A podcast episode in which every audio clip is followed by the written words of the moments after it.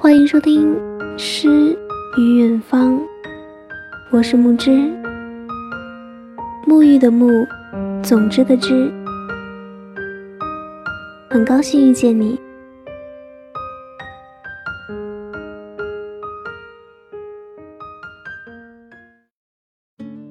今天给大家分享一篇书评，书的名字叫《质低》，由法国作家高兹所写。高兹，一九二三年生于奥地利维也纳。二零零六年，他为身患绝症的爱妻。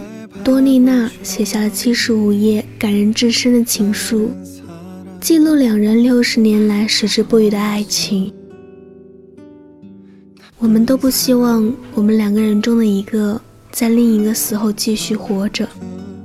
二零零七年九月，两人双双自杀于巴黎的家中。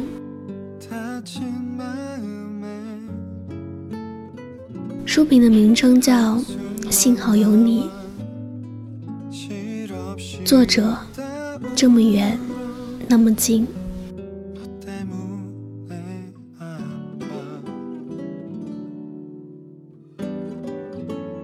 这本书写的真挚，真挚到让人无法用言语来形容。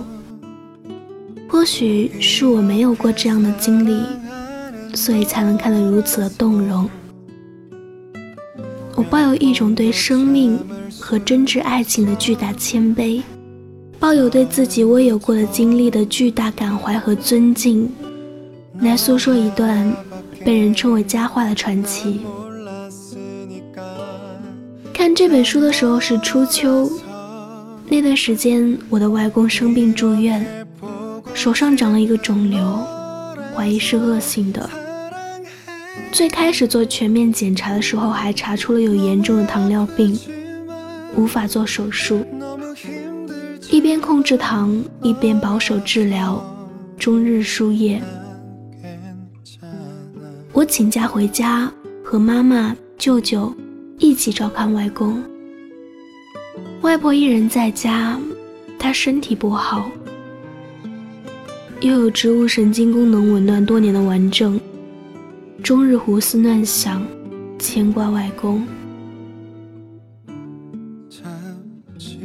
某一天，外公趁着我们都不在，独自坐车回到家中。我和妈妈在医院找不到外公，很着急。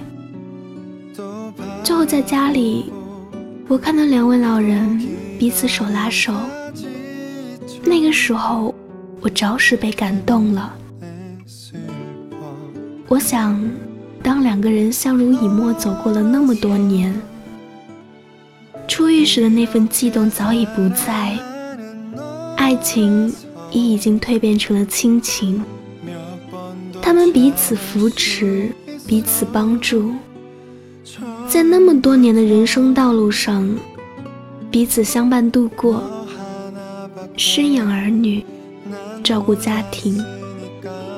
等到儿女成人，有了自己的家庭。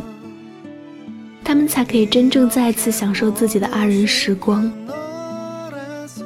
无奈岁月无情，他们都已经老去。夕阳沉沉落下，暮年之时，才猛然发觉，身边这个人早就已经无法离开。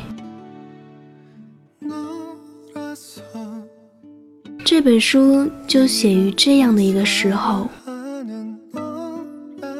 写作者就为当事人，他在自己的爱妻即将离开这个人世的时候，为他写下了字字滴血的话语，之后选择了自杀离开这个世界，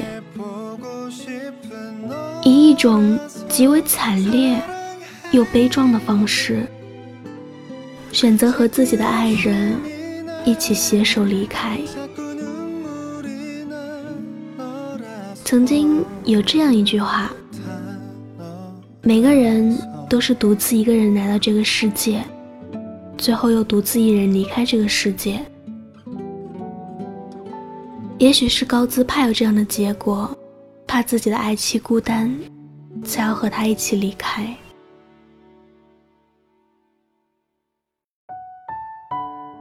当我读完整本书，合上书本，看着躺在床上闭眼休息的外公，心里百感交集。我相信，无论是在世界的哪一个角落。永恒的爱情都让人恻然。每一个人都会遇到自己生命当中那个携手走过一生的人。不管你是谁，不管你在哪儿，每个人生命中的感情都会一直在那儿，那样沉重、感怀和寂然。每一个男人或者女人。生命当中应该执着的那份爱，一直都在。但是，爱的存在不一定就是永恒的美好。在我的记忆里，我的外公外婆每天都在争吵，因为一点鸡毛蒜皮的小事，比如碗没有洗干净，地又脏了，买这个东西不合算等。外婆脾气不是太好。总是喜欢大声嚷嚷，外公就一边默默听，一边去收拾。我总是说，你们每天吵架就是节目。外婆说，一天不吵心里就难受。就连书中的高姿都有想过，两个人过日子，是不是比一个人还要孤单？孤单是一种什么玩意儿？他在爱情当中催生出如何的反应？两个人在一起如何能够产生孤单的感觉？彼此不理解、不相信，沟通渐渐变少，看对方不顺眼，看到对方就觉得有一股气冲上天灵盖。这样的时候，是不是就会觉得孤单？或者，压根？就再也没有了在一起的理由，仅仅是为了维系一个家庭、顾全自己的儿女，所以选择忍辱负重。这些时刻，或许就会觉得孤单了吧？两个人最初选择在一起，不仅仅是因为两情相悦，不仅仅是因为彼此有好感，而更多的是。他们有着可以沟通的余地，觉得在一起话说不完，有着来自精神深处的共同默契和空间，可以有上升的空间，彼此依赖、信任。就算一方闭着眼睛往后倒，也会觉得安全，因为他知道自己身后永远有一个人搀扶着他。而在组建家庭之后，爱情就会渐渐退为其次，对彼此的责任，对下一代的责任就会成为重点，而爱情则是维系这个家庭的原动力。随着时间推移，两个人的成长和变化，灵魂深处一点点的融合，便为这么多年的相濡以沫，沉淀了丰富的理由。这实在是一个漫长的过程啊！而当一个老年的作者开始怀着巨大的感恩和一点点的羞涩，含情脉脉地回忆起曾经和爱人一起走过的历程时，那份在时光洗涤之下的淡然和平静，十分让人感动。那种带有浓浓情意的叙述，不着痕迹的描写。都源于一位老人在即将离开人世之时，最后的回忆。那种回忆没有了最初的激情，没有了年少时的冲动，有的只是淡淡的温情。这种温情不是我们作为年轻人的自己现在能够体会到的。这种情感，唯有当自己也老去之时。才能够被感知，而现在可见一斑的，是让我们感动、羡慕和学习。感动的是作者对于自己爱人的那种切肤之爱，羡慕的是他们暮年之时依旧有这样的浓郁的情。学习的是在我们尚年轻时应当把握的人，在我们年老的时候有这样一个人给我们写一封回忆的信，应该是一件非常幸福的事情。爱情的意义。不仅仅局限于年轻时候的激情和肉体之欢，而当现代社会爱情越来越成为一种口号和奢侈的时候，伟大的爱情开始隐藏于我们的内心深处，追求它就变得格外艰难。是什么时候开始忘记爱一个人的滋味呢？